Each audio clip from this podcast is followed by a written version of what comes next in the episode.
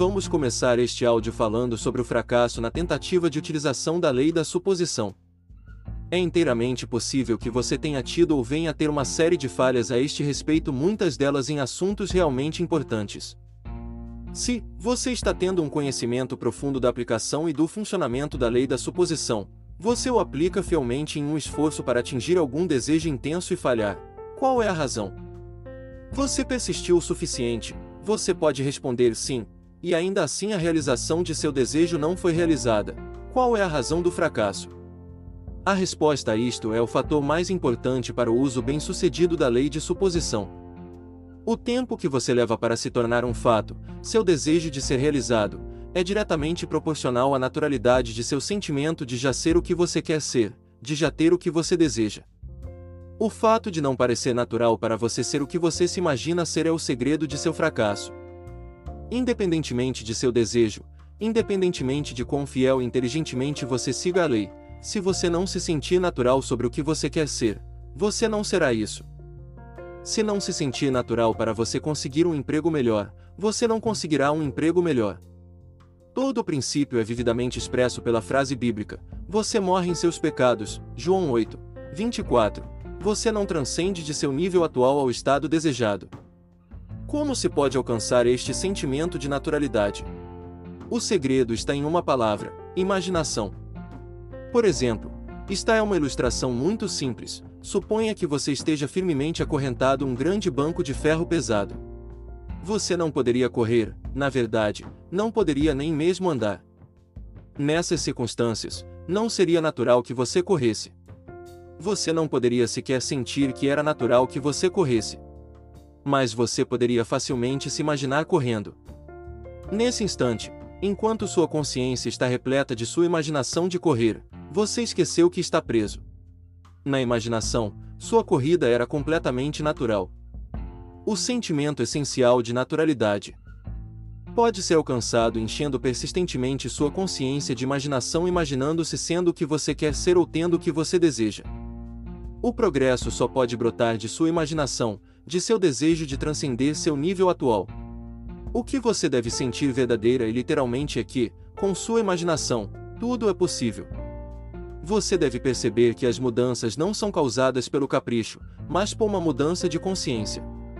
Você pode não conseguir alcançar ou manter o estado particular de consciência necessário para produzir o resultado que espera. Mas, uma vez que você sabe que a consciência é a única realidade e é o único criador de seu mundo particular e queimou esta verdade em todo o seu ser, então você sabe que o sucesso ou o fracasso está inteiramente em suas próprias mãos. Se você é ou não disciplinado o suficiente para sustentar o estado de consciência exigido em casos específicos não tem nenhuma relação com a verdade da própria lei que é uma suposição, se persistisse. Se endureceria de fato a certeza da verdade desta lei deve permanecer apesar da grande decepção e tragédia, mesmo quando você vê a luz da vida se apagar e todo o mundo continuar como se ainda fosse dia. Você não deve acreditar que, porque sua suposição não se materializou, a verdade que as suposições se materializam é uma mentira. Se suas suposições não forem cumpridas, é devido a algum erro ou fraqueza em sua consciência. Entretanto, esses erros e fraquezas podem ser superados. Portanto, prossiga para atingir níveis cada vez mais altos, sentindo que você já é a pessoa que deseja ser. E lembre-se de que o tempo que você leva para se tornar realidade é proporcional à naturalidade de ser.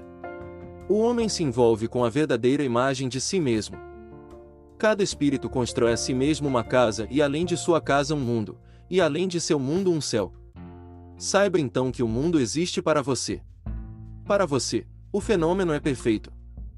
O que nós somos, isso só podemos ver. Tudo que Adão tinha, tudo que César podia, você tem e pode fazer. Adão chamou sua casa, céu e terra. César chamou sua casa, Roma, você talvez chame a sua de comércio. De sapateiro, cem acres de terra, ou um sótão de erudito. No entanto, linha por linha e ponto por ponto, seu domínio é tão grande quanto o deles, embora sem um bom nome. Construa, portanto, seu próprio mundo. Tão rápido quanto você conforma a sua vida com a ideia por em sua mente, isso irá desdobrar sua grande proporção. Um milagre é o nome dado, por aqueles que não têm fé, as obras da fé. A fé é a substância das coisas esperadas, a evidência das coisas não vistas. Há muita razão para a lei de suposição está contida nesta citação. Se não houvesse uma consciência profunda de que aquilo que você esperava tinha substância e era possível de ser alcançado, seria impossível assumir a consciência de ser ou de tê-la. É o fato de que a criação está terminada e tudo o que existe que o estimula a ter esperança, e a esperança, por sua vez, implica expectativa, e sem expectativa de sucesso seria impossível usar conscientemente a lei da suposição. A evidência é um sinal de atualidade. Assim, esta citação significa que a fé é a consciência da realidade daquilo que você assume, uma convicção da realidade de coisas que você não vê, a percepção mental da realidade do invisível. Consequentemente, é óbvio que a falta de fé significa descrença na existência do que se deseja. Na medida em que o que você experimenta é a reprodução fiel de seu estado de consciência, a falta de fé significará fracasso perpétuo em qualquer uso consciente da lei da suposição. Em todas as épocas da história, a fé tem desempenhado um papel importante. Ela permeia todas as grandes religiões do mundo, é tecida através da mitologia, ainda hoje é quase universalmente mal compreendida. Ao contrário da opinião popular, a eficácia da fé não se deve ao trabalho de nenhuma agência externa. Do início ao fim, uma atividade de sua própria consciência. A Bíblia está cheia de muitas declarações sobre fé, do verdadeiro significado das quais poucos estão cientes. Aqui estão alguns exemplos típicos. A nós foi o Evangelho pregado, assim como a eles, mas a palavra pregada não os beneficiou, não sendo misturada com a fé nos que a ouviram. Hebreus 4, 2 Nesta citação, os nós e eles deixam claro que todos nós ouvimos o Evangelho. Evangelho significa boas novas. Muito obviamente, uma boa notícia para você.